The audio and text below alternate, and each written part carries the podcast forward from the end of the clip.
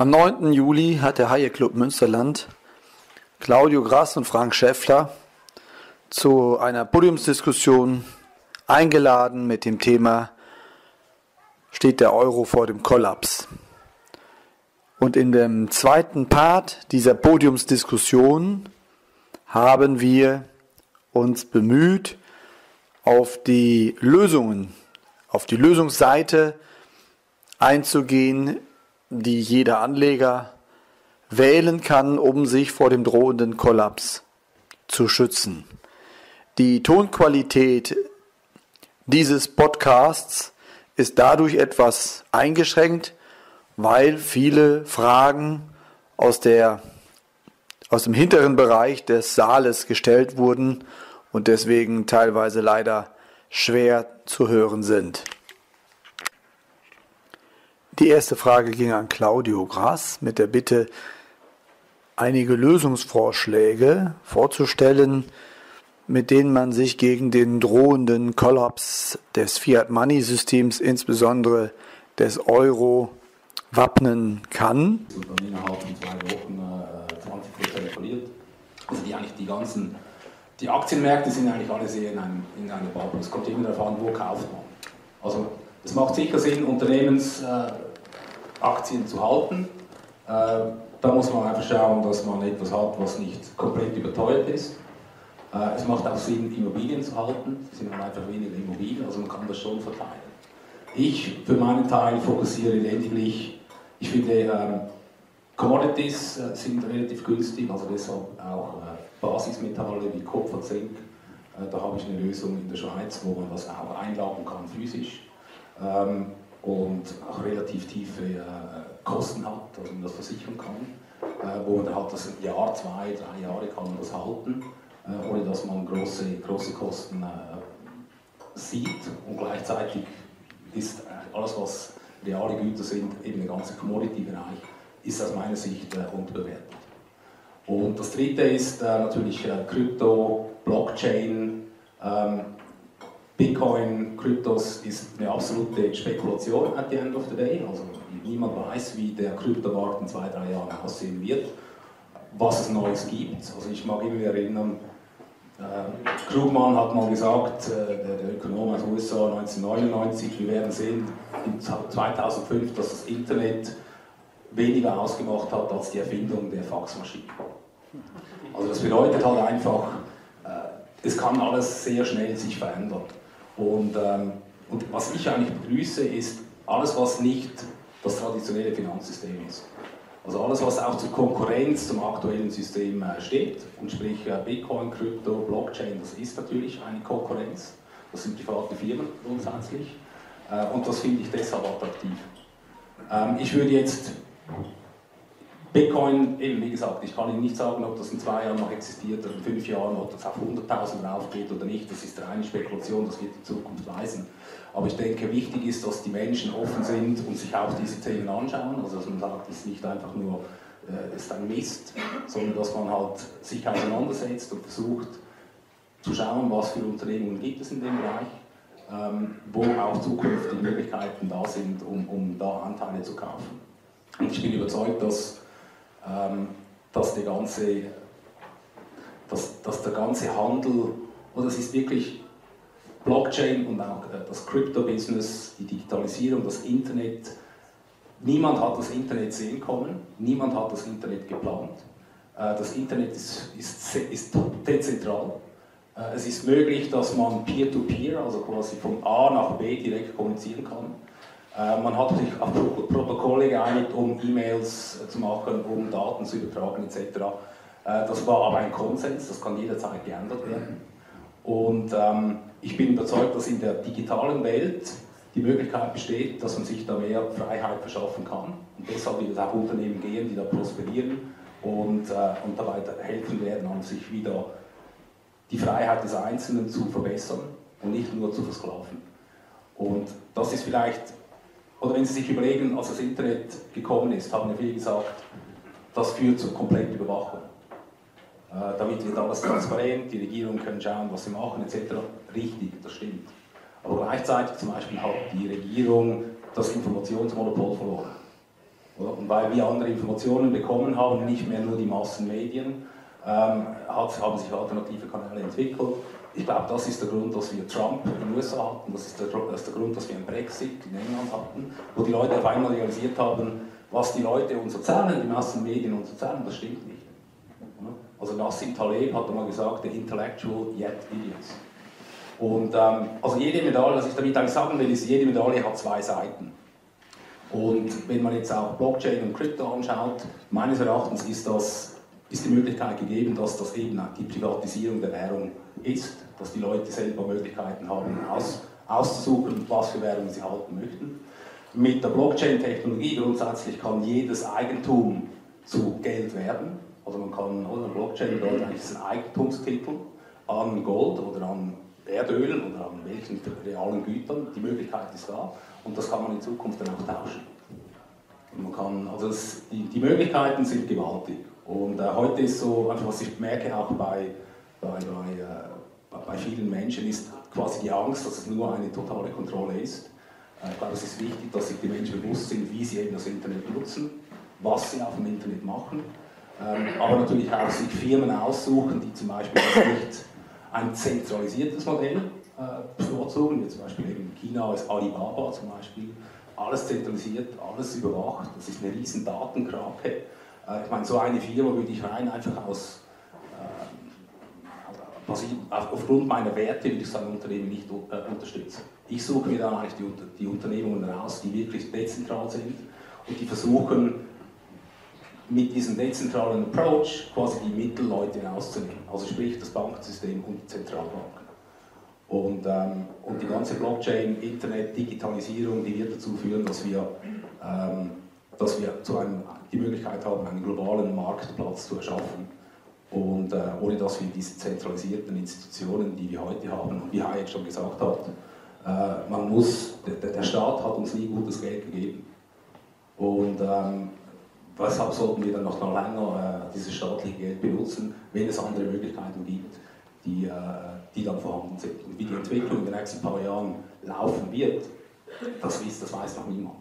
Aber ich denke, das kann einen enormen Schub geben und wie das in fünf Jahren aussieht, no one knows. Mit dem Internet haben wir es damals gesehen, äh, in innerhalb ein paar Jahren, niemand konnte es am Anfang richtig nutzen, nur ein paar wenige hatten Access oder Zugriff dazu und heute kommuniziert jeder. Und das wird wahrscheinlich dann auch die gleiche Entwicklung sein mit den neuen ähm, Applikationen, Services, Firmen, die auf, äh, auf Blockchain und, äh, und Kryptowährungen äh, fokussieren. Ja, ich denke auch an die Probleme, die sehr viele Sparer in Deutschland haben, nämlich, äh, ich glaube, über eine Billion Euro sind investiert in, in Lebensversicherungsverträgen. Lebensversicherungsverträge, die ja eigentlich nur funktionieren können, wenn wir eine echte, einen echten Zins hätten, einen echten Marktzins hätten. Äh, Frank, was sagst du denn den vielen Sparern in Deutschland, die eben ihr Geld für die Altersvorsorge jetzt eben noch in diesen Lebensversicherungsverträgen drin stecken haben? Ja, ich bin ja kein Anlageberater mehr. Ähm, auch da gilt nicht alles in einen Korb. Äh, die, die jetzt da drin sind, äh, die sind natürlich gefangen in diesem System äh, mit Niedrigzins, mit, ähm, ja, mit den Schwierigkeiten, die die Branche dann dadurch auch hat.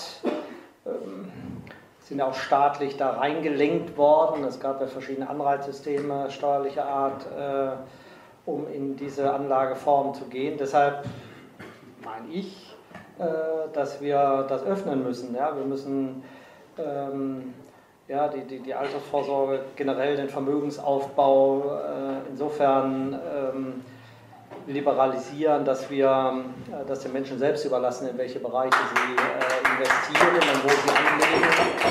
Ähm, und äh, da soll der Staat auch möglichst viel auch gleich behandeln oder möglichst alles gleich behandeln, nicht differenzieren zwischen Aktien, oder Bausparverträgen oder Lebensversicherung oder was weiß ich, was es da alles noch so gibt. Das soll jeder selbst machen, wie er das äh, empfindet und der Staat soll das nachgelagert besteuern, also man soll das aus dem Brutto besparen dürfen.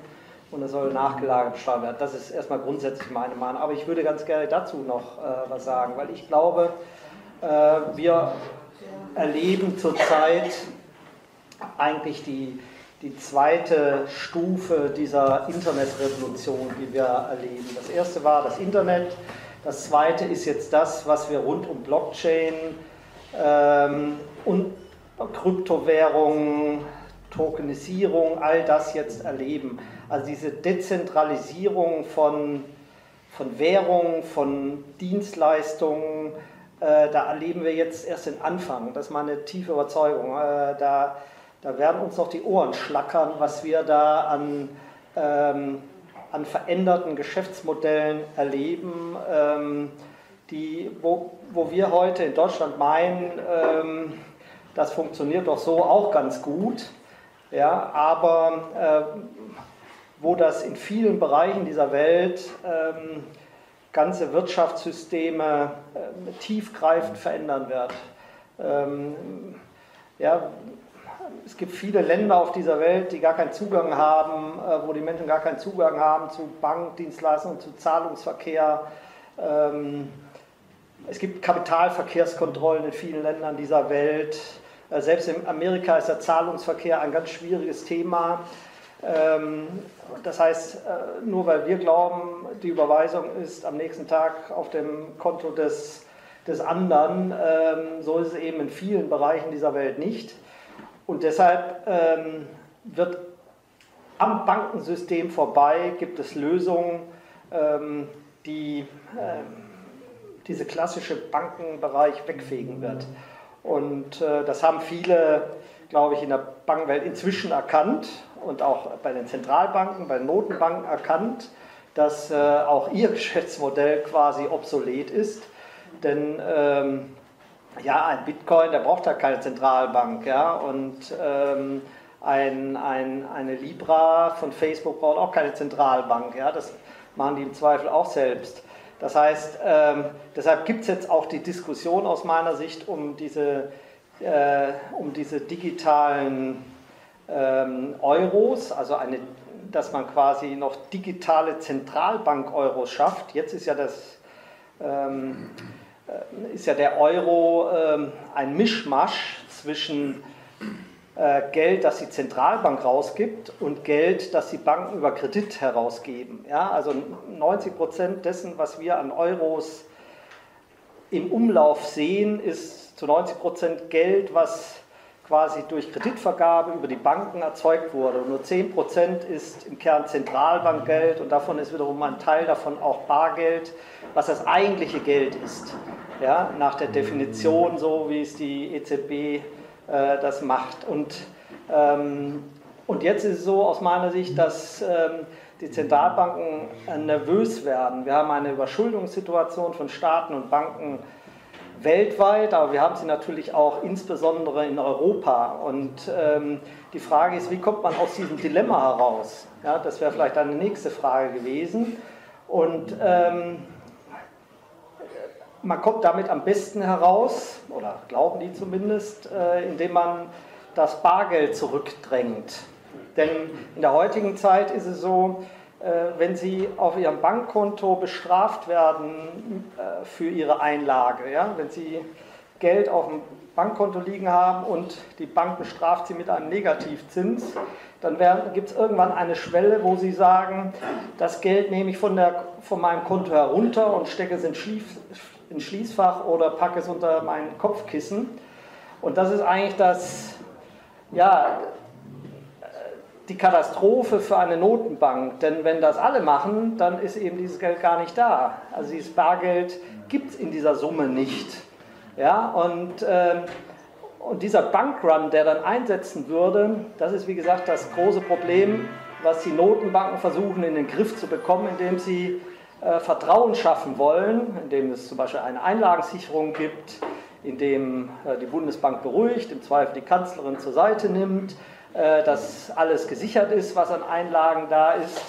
Aber wenn es kein Bargeld mehr gibt, sondern wenn das gesetzliche Zahlungsmittel eigentlich ähm, ein Zentralbankgeld ist, was nur digital vorhanden ist auf einem Konto der Bank oder auf ein Konto der Zentralbank, also dass wir jeder ein Konto bei der Zentralbank haben, dann gibt es diesen, diese Fluchtmöglichkeit von Ihnen nicht mehr. Ja, dann können Sie das Geld nicht mehr herunternehmen vom Konto, sondern dann ist es eben da gefangen in diesem Bereich. Und ich glaube, das ist aktuell der eigentliche Grund, wieso Notenbanken in Großbritannien, äh, auch der Basler Ausschuss diskutiert darüber, auch die schwedische Notenbank diskutiert darüber. Das ist der eigentliche Grund, äh, wieso man diese, diese digitale ähm, Krone oder diese digitale Währung schaffen will, weil man will im Kern das Bargeld abschaffen, um ähm, die Guthabenbesitzer an der Entschuldung äh, des Finanzsystems zu beteiligen. Ja, weil sie einfach erkannt haben, dass durch die Krise jetzt nicht die Schulden quasi durch Insolvenz ein Stück weit niedriger wurden, denn Insolvenzen gab es ja gar nicht so viel, sondern wir sind ja im Kern alle gerettet worden. Das heißt, die Schulden sind immer noch da. Sie sind sogar weiter gestiegen in den letzten zehn Jahren. Und das führt unterm Strich dazu, dass die Probleme jetzt, insbesondere wenn wir jetzt in eine wirtschaftlich schwierige Phase kommen, äh, tendenziell wieder zunehmen. Also die Notenbank die hat quasi gar keine Chance, jetzt äh, die Zinsen weiter zu senken, auch in der Rezession weiter zu senken äh, äh oder, oder zu erhöhen, jetzt wie das die Amerikaner gemacht haben. Sie haben keine Chance, die Zinsen zu erhöhen, denn wenn sie die Zinsen erhöhen würden, ja, dann würden diese ganzen Zombie-Banken, Zombie-Unternehmen, die wären alle pleite. Ja? Und deshalb äh, muss es einen anderen Weg geben, wie man ähm, die Schulden reduziert. Ja? Wie man, und das geschieht nach meiner Auffassung eben, indem man das Bargeld weiter diskriminiert. So, und jetzt noch ein Satz dazu. Äh, die Alternative dazu ist eben der Wettbewerb. Und deshalb ist das, was Libra oder was Bitcoin oder was andere private Initiativen ausgelöst haben, eigentlich der erste Großversuch ähm, gegen das staatliche Geldmonopol. Und äh, das zwingt letztendlich die Notenbanken zu Veränderungen. Ich glaube nämlich fest davon, oder ich bin fest davon überzeugt, wenn es einen Wettbewerb des Geldes gäbe, ja, wo jeder das Geld nutzen kann, was er will, ja, dann will niemand schlechtes Geld halten, sondern jeder will eben im Kern gutes Geld halten. Und das würde wiederum dazu führen, dass auch das schlechte Geld, in Klammern das staatliche Geld, zu gutem Geld wird, weil äh, das würde als Schuldenbremse für die Staaten funktionieren. Und das, glaube ich, ist der evolutorische Weg, so wie Hayek ihn auch beschrieben hat. Das ist eigentlich der, ja, der eigentlich, die eigentliche Chance des Übergangs. Wenn man das nicht macht, dann glaube ich, gibt es nur eruptive Veränderungsmöglichkeiten, um die Überschuldung zu lösen.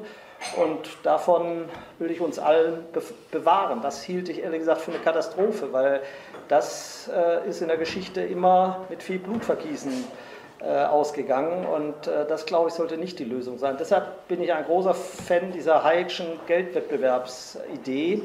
Äh, er hat schon früh das erkannt. 1976 hat er sein Buch geschrieben. Und heute erleben wir, dass er im Kern da recht hatte und dass sich das genauso entwickelt, wie er das damals prognostiziert hat. Es kommt natürlich jetzt auch auf die, auf die Tagesordnung. Ja? Das ist ja nicht etwas, was, ähm, was jetzt nur irgendwo diskutiert wird, sondern das Thema Regulierung von Bitcoin, äh, von dann Libra, ähm, das wird ja stattfinden. Also man wird nicht den Bitcoin selbst regulieren können, aber all die Schnittstellen, wo, wo sie Bitcoin erwerben oder wo Geldwäsche äh, von staatlicher Seite kontrolliert wird, also immer wenn sie mit Bankkonten zu tun haben oder mit äh, Zahlungsdiensten zu tun haben, äh, da schlägt der, der Staat natürlich mit seiner Regulierungskeule zu und deshalb muss sich die Politik auch mit diesen Themen dann beschäftigen. Ja. Ja, ich bin auch selber ein, äh, durchaus ein Fan von, von der Kryptowährung, auch von, von Bitcoin. Mal kurz die Frage ins Publikum, wer von Ihnen hat denn bereits eine Wallet für irgendeine Kryptowährung? Ja, eins, zwei, zwei, drei, drei Wallets. So, ich kann Ihnen auch sagen, es gibt über eine Million Transaktionen jetzt mal wieder im, im Bitcoin, jetzt reden wir nur von Bitcoin, aber nur 1,2 Prozent der registrierten Wallets sind echte Transaktionen mit, also mit echten äh, Warenkäufen, die dann dahinter steht. Insofern haben wir momentan noch den Hype, äh, die Situation, dass der Bitcoin als, äh, als Coin eben mehr als spekulatives Objekt gilt und noch lange nicht an dem Punkt ist für, äh, als, als ja, Komplementärwährung als Komplementärwährung zum Euro oder zu anderen gesetzlichen Zahlungsmitteln. Darf ich da nochmal reingrätschen? Ähm, das ist natürlich ein beliebtes Argument, ähm, aber ich sage mal, wir sind jetzt nicht ähm, ich sag mal, die Zielgruppe, die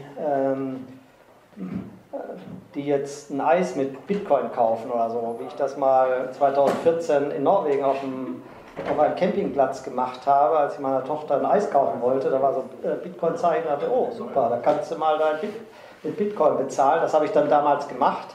Aus heutigen Maßstäben heraus war es nicht so eine schlaue Idee. äh, war teures Eis, aber ähm, ja, aber das macht man ja hierzulande eher so ein bisschen aus, um es mal auszuprobieren. Aber äh, wenn Sie aus einem Land kommen, wo es Kapitalverkehrskontrollen gibt, China zum Beispiel, ja, wenn Sie da Vermögen haben, äh, dann ist es nicht so einfach, das außerhalb von China zu bringen. Ja? Und früher mussten Sie das mit Gold im Zweifel machen, aber Gold ist relativ, schwer. Ja? Und das über die Grenze zu bringen, ist auch nicht so ganz einfach. Heute Bitcoin können Sie auf ein Paper Wallet ähm, ihr ganzes Bitcoin-Vermögen äh, speichern und können das ohne Probleme ähm, ins Ausland bringen. Das ist kein Thema. Oder wenn Sie, ich habe neulich in Zürich jemanden getroffen, der äh, Programmierer beschäftigt hat in diesem Bereich Bitcoin, der in Russland war. Äh, also er musste quasi den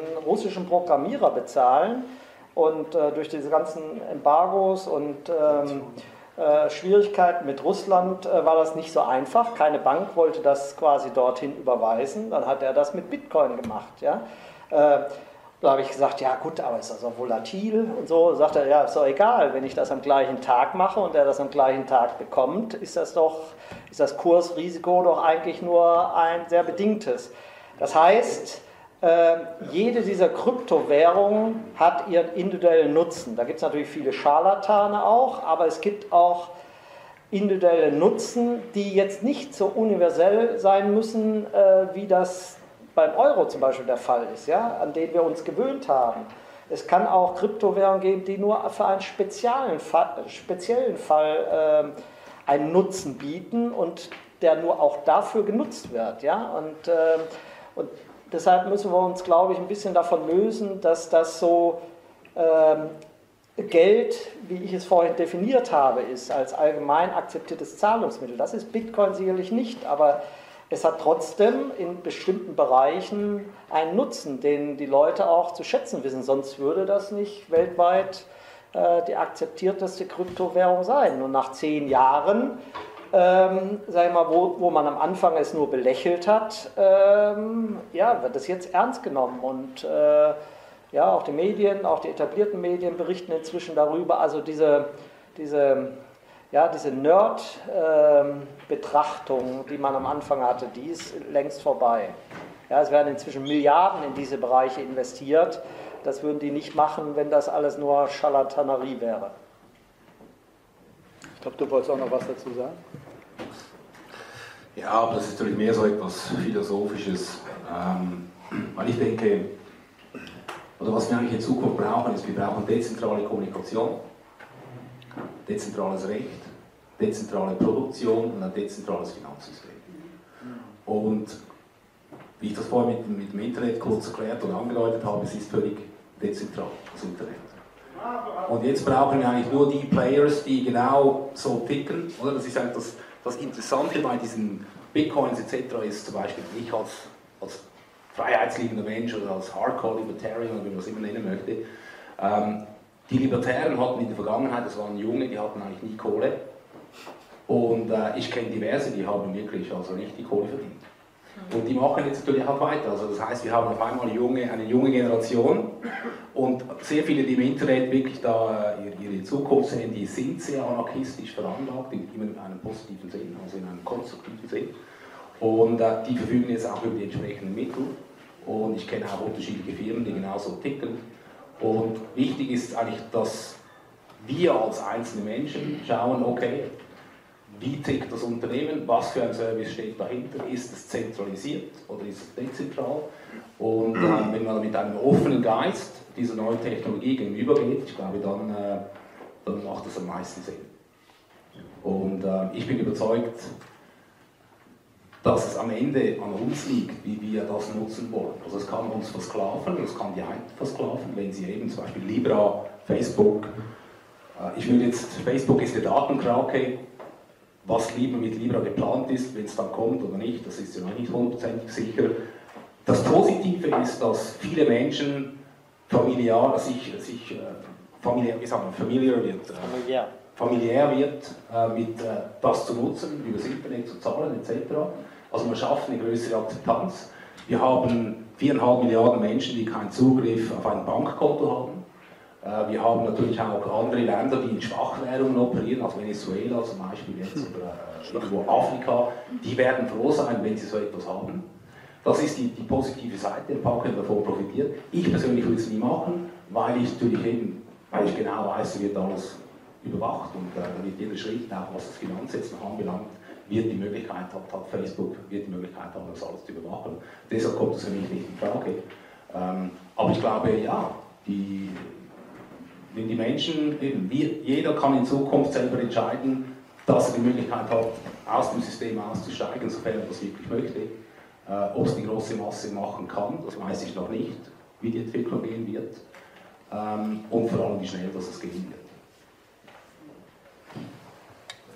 Ich nehme jetzt nochmal Bezug auf äh, Dr. Markus Krall, der ja im letzten Jahr bei uns gewesen ist und äh, mit seinem Vortrag Wenn schwarze Schwäne äh, Junge kriegen, der auch in seinen Büchern eben diesen Zeitpunkt 2020, also drittes, viertes Quartal 2020, erwähnt für nicht den Euro-Cash, aber für den Beginn des Finanzcashes insofern, als dass er sagt, es gibt im Prinzip eine Sackgasse, in der die, sich die Banken äh, befinden, nämlich die Sackgasse, die darin besteht, dass aufgrund der, der Nullzinspolitik, und das hat jetzt überhaupt nicht mit Bargeldbeständen oder mit Buchgeld zu tun, also mit M0 etc., sondern es hat einfach damit zu tun, dass die Banken an den, äh, in der derzeitigen Nullzinsphase äh, nicht mehr genügend Marge äh, verdienen, um aus der Marge heraus ihr eigenes Überleben äh, zu sichern und äh, deswegen ihre eigenen Reserven jetzt im Prinzip nach und nach aufbrauchen und auf der anderen Seite müssten sie Kosten einsparen, aber ganz enorm. Wir sehen ja auch die Entwicklung. Ne, die Deutsche Bank jetzt äh, aktuell mit, ich glaube, 18.000 Entlassungen, die sie zumindest angekündigt haben im Investmentbereich etc.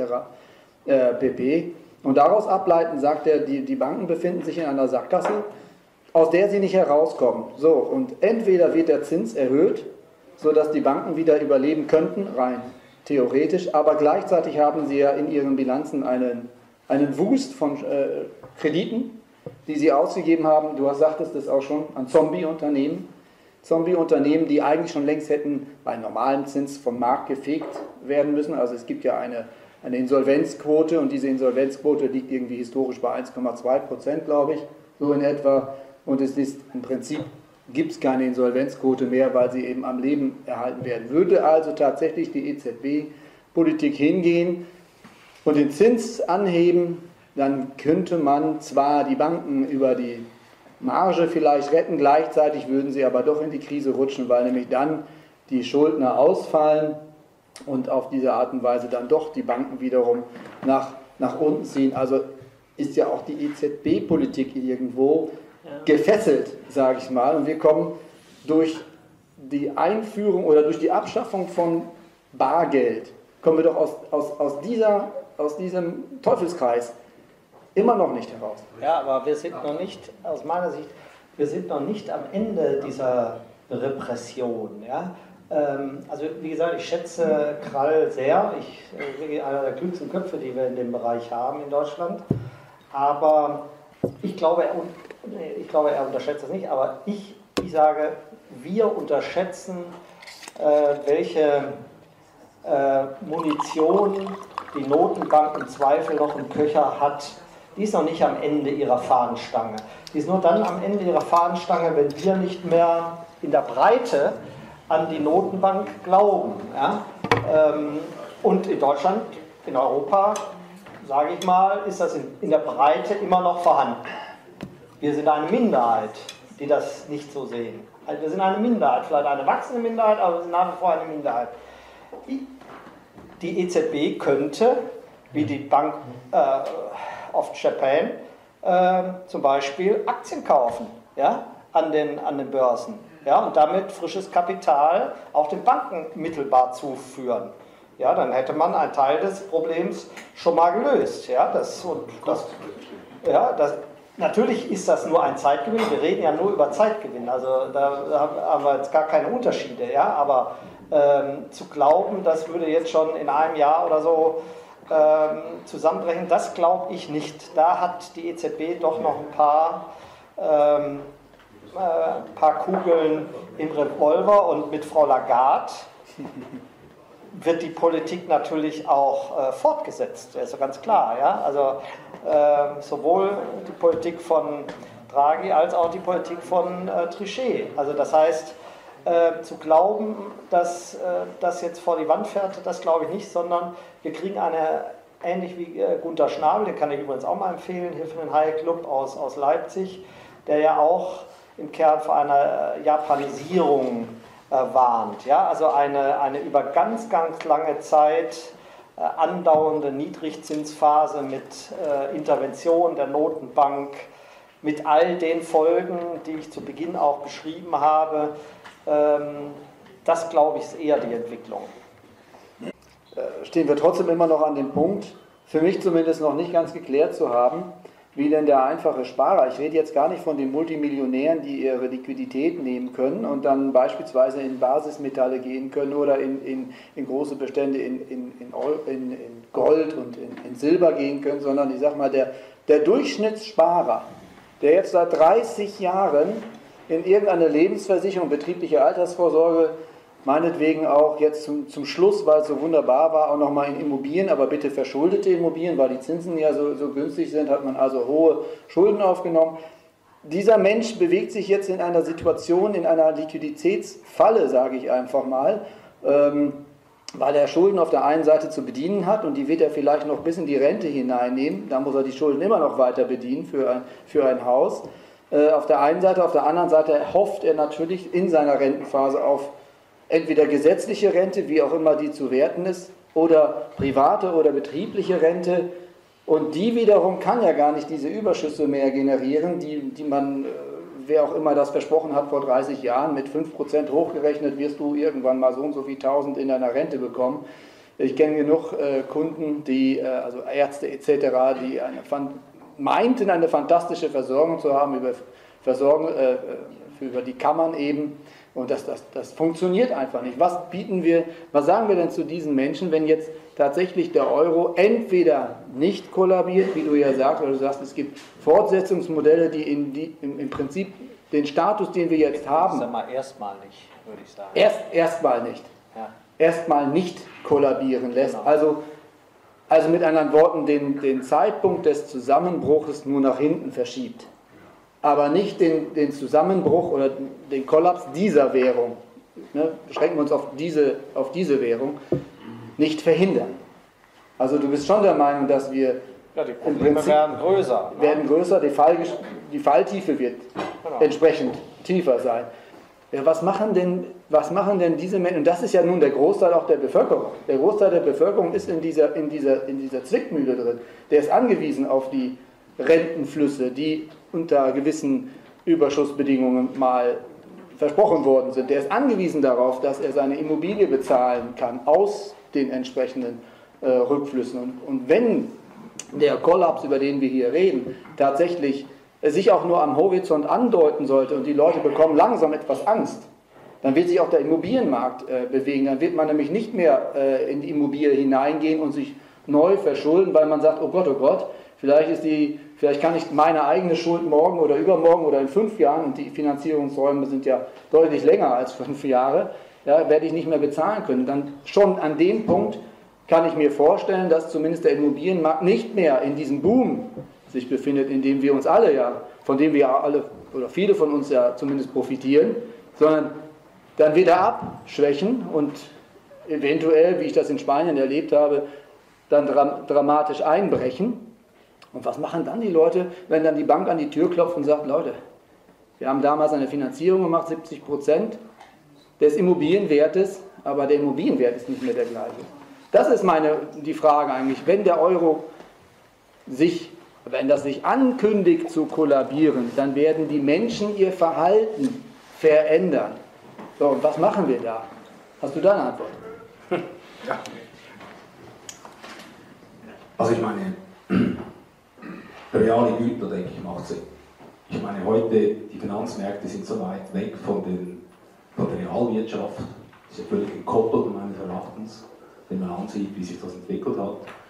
Ich bin aber überzeugt, eben reale, reale Werte, also es gibt zum Beispiel einen Ansatz in der Schweiz, ist der Karl Reichmuth, ist ein alter Schweizer Privatbankier, ähm, der ein, äh, auch klassisch liberal äh, ist. Und er war halt zum Beispiel, er hat ein Real-Unit entwickelt.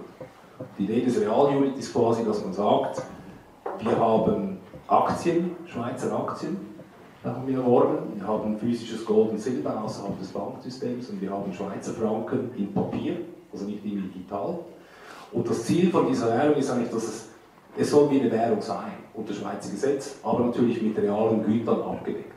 Und das finde ich zum Beispiel, und dann halt diesen Basket. Die haben jetzt keine Immobilien drin, weil die Immobilien einfach zu teuer waren, aber in Zukunft, wenn der Markt mal runtergeht, dann hätte man die Möglichkeit, da natürlich auch Immobilien zu kaufen. Aber dann hat man quasi ein, ein, ein, einen Anspruch an einen Anteil, der durch physische und reale Güter gedeckt ist. Das finde ich zum Beispiel, das ist eine Idee, die in der heutigen Zeit sicher attraktiv ist und die auch sinnvoll erscheint. Ähm, ich habe einen anderen Freund von mir, der ist in der Vermögensverwaltung seit 50 äh, Jahren und er hatte immer das Geld bekommen von vermögenden Familien, wo man gesagt hat, also so hat er angefangen, äh, wo man gesagt hat, das ist das, das äh, Tafelsilber der, der, der Familie. Also wenn das weg ist, ist die Familie ausgelöscht. Und somit musste er eigentlich nicht schauen, dass er eine möglichst also große Risiken eingehen muss, sondern bei ihm war dann gefordert, dass er quasi sicherstellt, egal was passiert, dass er nicht das Geld verliert von der Familie. Und der zum Beispiel, kurz gesagt, hat mir gesagt, ich meine, er hat Aktien, die er hält an ausgewählten Unternehmungen. Er selber sagt, es gibt vielleicht 250 Unternehmungen auf dieser Welt, die ich kaufe oder kaufen würde. Äh, aber er schaut zum Beispiel auf Sachen über mehrere Generationen geführt. Es ist wirklich der Patron der, also das ist ein familiengeführtes Unternehmen, die interessieren sich um die neuen Produkte, die interessieren sich um ihre Kunden, die interessieren sich nicht um den Börsenkurs. Sie sind vielleicht auch eben, die Finanzierung ist in Familienhand oder über ein paar wenige äh, private sichergestellt, wo man natürlich auch sagen kann, die sind nicht einfach so rauf und runter, also es ist keine große Spekulation dahinter. Und man hat dann Anteil an, an, an realen Firmen und seine Liquidität hält er zum Beispiel in physisch, physischen Edelmetallen weil er sagt, ich möchte nichts mit diesem Finanzsystem zu tun haben, ich möchte keine Dollarrisiken haben oder Euro-Risiken, sondern wenn ich Liquidität brauche, der hat 2000, hat der Gold eingekauft. Also das ist nach wie vor heute, äh, damals stand es bei 280, 300 Dollar die Unze. Ähm, und der tickt aber so und hat eine klare Strategie und der ändert vielleicht einmal im Jahr, dass irgendwie eine Firma verkauft oder zukauft und seine Performance ist besser als die von äh, Berkshire Hathaway und Warren Buffett. Also ich denke immer eben, Sie müssen selber, äh, man muss sich selber überlegen, was man machen möchte. Es macht auch Sinn, also in der Vergangenheit habe ich immer gesagt, Land, Antiquitäten und Gold. Äh, oder Land und Gütereien, das war nicht die Möglichkeit, wie man über, über, die, über die Zyklen äh, herausgekommen ist. Und das geht dann eigentlich in die gleiche Richtung. Oder Kunst. Eben Kunst. Ja, ganz klar. Ja, ich sehe noch eine Wortmeldung, bitteschön. Ja, ähm, warum denkt man eigentlich äh, äh, über zwei Dinge? Einmal nicht über direkte Beteiligung an Unternehmen nach, die also auch äh, in und nach, einem, nach einer Krise äh, existenzbedeutend sind, wie Zellstoffhersteller und dergleichen. Ähm, und zwar als direkte Beteiligung und nicht über die Aktienbörse. Äh, da gibt es ganz hervorragende Unternehmen in Deutschland, die also in zehn Jahren äh, die Beteiligung entweder als direkte Beteiligung oder als Genussrechte verdoppeln mit 7% pro Jahr. Ähm, und zweitens, warum denkt man nicht daran, das Zahlungsprinzip vieler Anleger, zum Beispiel in der Lebensversicherung, die 200 Euro im Monat dort einzahlen, dass man das switcht, zum Beispiel auf Edelmetalle oder andere Wertstoff, werthaltige Gegenstände, sodass jeder Einzelne wegen seiner Altersvorsorge oder in Bezug auf die Altersvorsorge vom sogenannten Cost-Average-Effekt profitiert. Das heißt, wenn Gold- oder Silberpreis steigt oder sinkt, aber der Investitions, die Investitionssumme monatlich immer die gleiche ist, kommt ja letztendlich auch mehr dabei raus. Darüber wird meines Erachtens in Deutschland, was die Altersvorsorge angeht, überhaupt nicht gesprochen. Da wollte ich mal Ihre Meinung hören. Hm, das gebe ich am besten mal an die Politiker weiter. Ja gut, äh, das ist natürlich äh, das Einmaleins äh, der Anlageberatung, ja, dass man auf diesen Cost-Average-Effekt setzt. Das hat ja auch bei Aktien historisch sehr, sehr gut geklappt. Ähm, also insofern, d'accord, da bin ich ganz einverstanden. Ich würde ähm, auch Mitarbeiterbeteiligung in das Modell, was ich vorhin beschrieben habe, mit aufnehmen. Generell würde ich das machen, wo sie sich am besten auskennen. Ja? Also das ist, glaube ich, die beste Empfehlung, die man geben kann. Ja? Also äh, man sollte auch nur die Geldanlagen machen, mit denen man sich beschäftigt hat äh, und mit denen man äh, auch warm geworden ist. Äh, ähm, ja, das generell. Und dann natürlich nicht alles in einen äh, Topf werfen, ist auch richtig. Und eben, meine ich, nicht in Schulden. Ähm, investieren, also in Staatsschulden investieren oder in Unternehmensschulden investieren, das halte ich ehrlich gesagt in der heutigen Zeit vielleicht auch nicht das Richtige. Also in Vermögensgüter zu investieren ist generell erstmal besser. Die sind auch nicht völlig gefeit davor, wenn es mal Korrekturen stattfinden, dass das auch zurückgeht. Aber da ist immer noch eine Substanz da. Ne? Äh, bei Staatsschulden oder so, da ist keine Substanz da. Die sind dann weg. Und das ist der entscheidende Unterschied, glaube ich. Ähm, also generell eben äh, mehr auf Vielfalt setzen und, ähm, und der Staat muss eben die Menschen auch in die Lage versetzen, dass sie überhaupt sparen können. Das ist, glaube ich, eines der größten Probleme, ähm, insbesondere für die Mittelschicht, auch für die untere Mittelschicht. Die hat eigentlich faktisch heute gar keine Chance, adäquat fürs Alter vorzusorgen. Und das ist eigentlich ein gesellschaftlicher Skandal. Ähm, also die Lebensrisiken, ob das jetzt Pflegerisiko ist oder ob das das Langlebigkeitsrisiko ist, all das, ähm, da haben, äh, hat der Otto Normalverbraucher heute leider mit den jetzigen Instrumenten, die es da so auch staatlich gefördert gibt und so weiter, faktisch keine Chance äh, durch diese Niedrigzinspolitik ähm, da auf einen grünen Zweig zu kommen. Und da muss man eigentlich ansetzen. Also äh, ja, mehr Netto, klar, auf der einen Seite, aber gleichzeitig auch in, in Vermögensgüter investieren, die eben äh, die Chance bieten, mehr als ein oder zwei Prozent äh, zu erwirtschaften. Ja? Denn wenn Sie ein oder zwei Prozent über Cost-Average-Effekt über 30 Jahre hochrechnen, da kommt nichts raus. Ja? Äh, da müssen Sie schon 5, 6, 7, vielleicht 8 Prozent auch erreichen, äh, damit Sie es schaffen können als junger Mensch. Es sitzen ja auch ein paar Jüngere. Nur die haben eigentlich eine Chance, äh, wenn sie, wenn sie, wenn sie das so angehen. Ansonsten haben, äh, ist da die, leider die Altersarmut vorprogrammiert ja? oder die Abhängigkeit vom Staat. Ja? Das ist ja auch letztendlich das, was ich vorhin auch beschrieben habe. Ja, das ist ja auch ein bisschen äh, von gesellschaftlich, äh, von, von, einigen politischen Richtungen auch gewollt, die Abhängigkeit vom Staat. Ja? Ähm, also die Unabhängigkeit ist nicht äh, in allen politischen Kategorien äh, das gewollte äh, Ziel. Ja? sondern äh, die Abhängigkeit ist sehr häufig das Ziel und das muss man als mündiger Bürger eben durchbrechen. Naja, Kritik an der Nullzinspolitik äh, war natürlich lange Zeit in Deutschland ein absolutes Tabu. Ich kann mich erinnern, ich hatte 2010 mal den Rücktritt von Herrn Trichet gefordert, als er irgendwie dann irgendwas durchgewunken hat und so. Da kann ich mich erinnern, da gab es äh, nicht nur in meiner Partei so einen Aufschrei, sondern Motto, wie darf man die EZB kritisieren? Ja? Heutzutage darf sogar die CDU-Vorsitzende, wie aktuell geschehen, äh, die Zinspolitik der äh, EZB kritisieren. Also hat sich schon gesellschaftlich auch was verändert. Also ähm, ich, und das finde ich im Kern auch richtig. Natürlich darf die EZB nicht politisiert werden, aber sie hat sich ja selbst politisiert. Ja, Herr Trichet und dann Herr Draghi die sitzen ja überall mit am Tisch, ja, wo die politischen Entscheidungen gefällt werden. Also ich sage mal, sie haben selbst diese Regeln gebrochen und eigentlich müsste man ähm, ja, eigentlich darauf drängen, dass sie wieder ihre klassische Rolle einnehmen.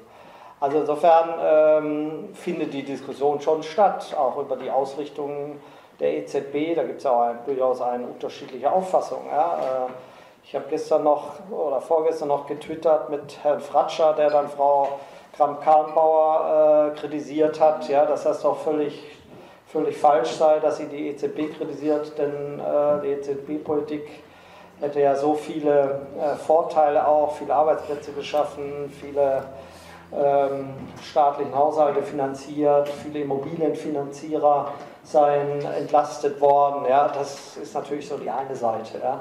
Also das heißt, es findet schon auch eine öffentliche Diskussion darüber statt. Also so ganz klein würde ich es nicht reden. Und das ist ja eigentlich auch gut so, denn äh, das, das ja eigentlich, oder der, die Zinspolitik oder der Zins ist ja generell ähm, ein viel zu sehr unterschätztes ähm, Kriterium in einer Marktwirtschaft. Ja. Das heißt, es wird das so getan, wenn der Zins überhaupt keine Rolle spielt, aber er ist eigentlich das Fundament äh, für Investitionen, für Risikoneigung, für den Zeitpunkt von Investitionen, ähm, all das spielt da eine ganz entscheidende Rolle. Und, ähm, und deshalb, dass das jetzt in den Mittelpunkt der politischen Diskussion kommt, das finde ich also sehr, sehr richtig. Hatten wir noch eine weitere Wortmeldung? Ähm, ich habe nochmal eine Anmerkung zu dem Herrn, der das gerade mit dem Silber- oder Goldsparplan quasi gesagt hat, warum das nicht staatlich gefördert wird. Das wäre ja der Feind des Systems. also wenn die äh, wenn ich richtig informiert bin, vielleicht können Sie das gleich nochmal gerade stellen, ähm, sind die gesamten verfügbaren Silbervorräte der Welt für etwa 18 Milliarden Euro zu kaufen. Das hieße so ich sag mal, wenn man jetzt einen Silbersparplan die Verkäuferin machen würde, die vielleicht nur monatlich 15 Euro anspart und sich alle drei Monate dann mal drei Unzen oder zwei Unzen kauft, ähm, das würde ja bedeuten, dass allein Nordrhein-Westfalen den gesamten Weltvorrat an Silber in einem Monat aufkauft oder in drei Monaten.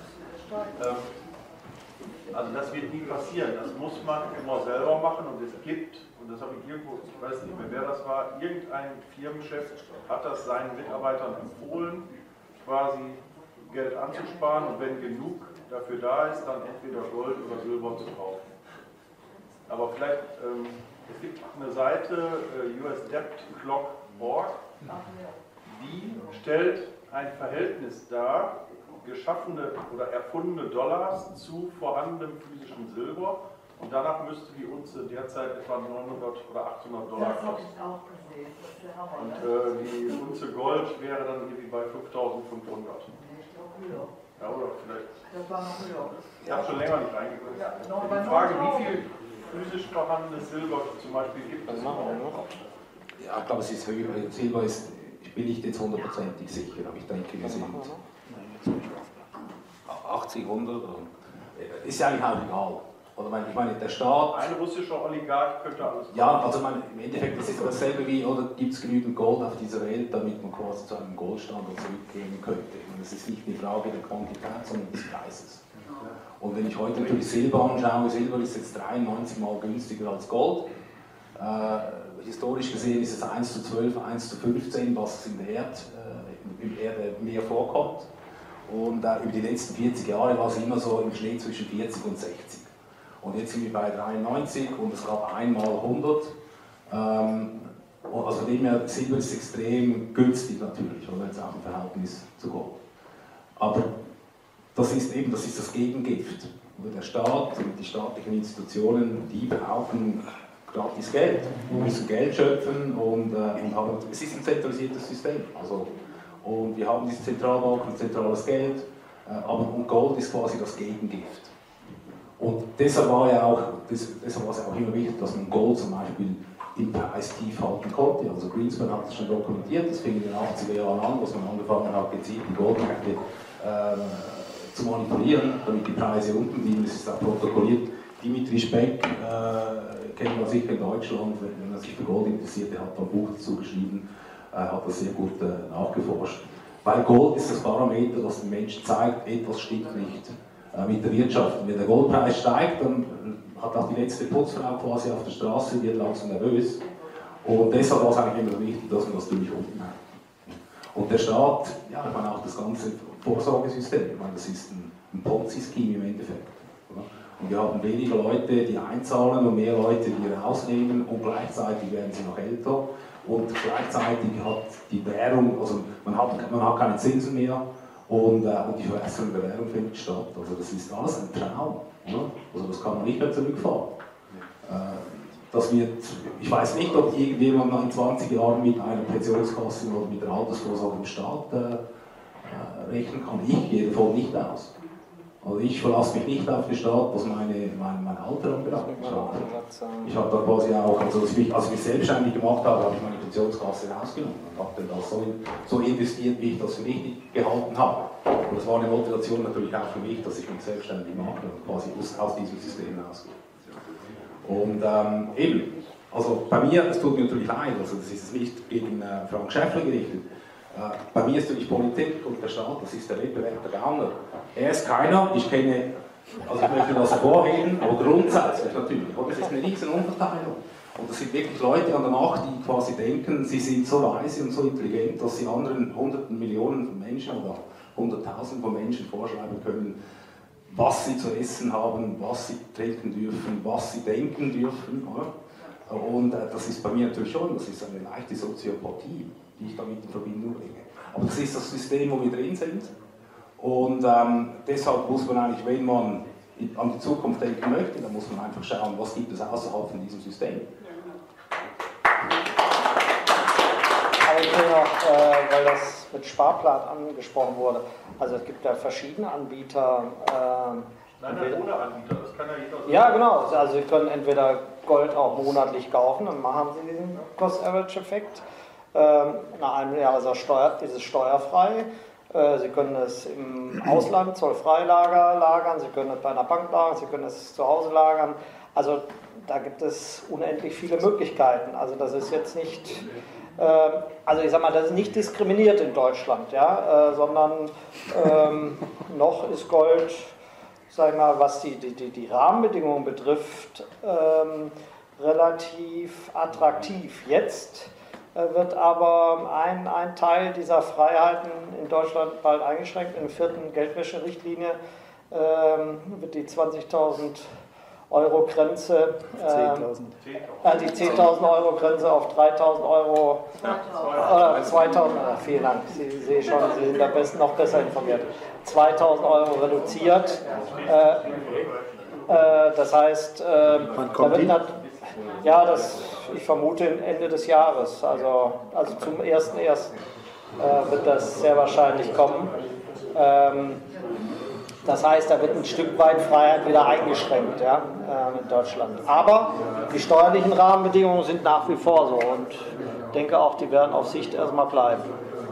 Ja, meine Damen und Herren, wir gucken auf die Uhr, fortgeschrittene Zeit, fast schon 22 Uhr. Äh, die Veranstaltung hatte den Namen, steht der Euro vor dem, vor dem Kollaps. Ich denke, wir haben ausreichend, sicherlich nicht in die Tiefe gehend, über das Geldwesen eben gesprochen, woher kommt auch unser Euro. Wir haben versucht, in der zweiten Phase zumindest das Problem zu thematisieren. Wir sind da nicht alle immer in, in einem Boot und nicht komplett in einer Meinung. Zumindest nicht, was den Zeitpunkt angeht, wann denn der Euro äh, äh, kollabieren würde. Ich habe allerdings zum Schluss doch mitbekommen, dass Sie beide auch der Meinung sind, dass es eben ein definitives Ende geben wird. Also es gibt, das ist eine Sackgasse. Ähm, und hier Zeitpunkte zu nennen, das wäre ja auch höchst äh, spekulativ. Dr. Markus Krall ist heute Abend nicht zugegen. Er hätte eben einen Zeitpunkt genannt, aber auch er kann nur die Zukunft erahnen und nicht wissen.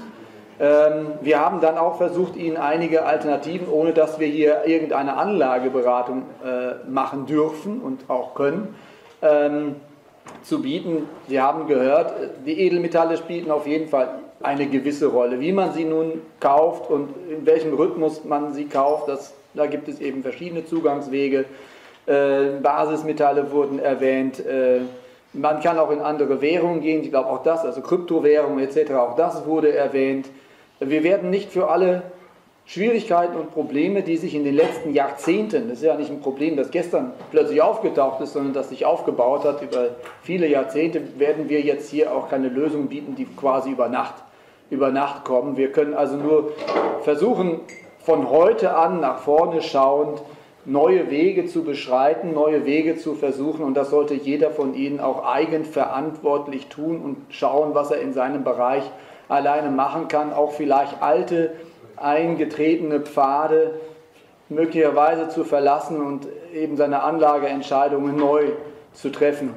Es tut mir leid, dass wir Ihnen da keine konkreten Antworten geben können, aber das ist, wie gesagt, auch nicht der, der Anspruch dieses, äh, dieses Abends äh, gewesen. Ja, Frank, äh, Claudia, ich danke euch auf jeden Fall für diese hervorragende Diskussion. Ich hoffe, es hat Ihnen auch genügend neue Erkenntnis gebracht.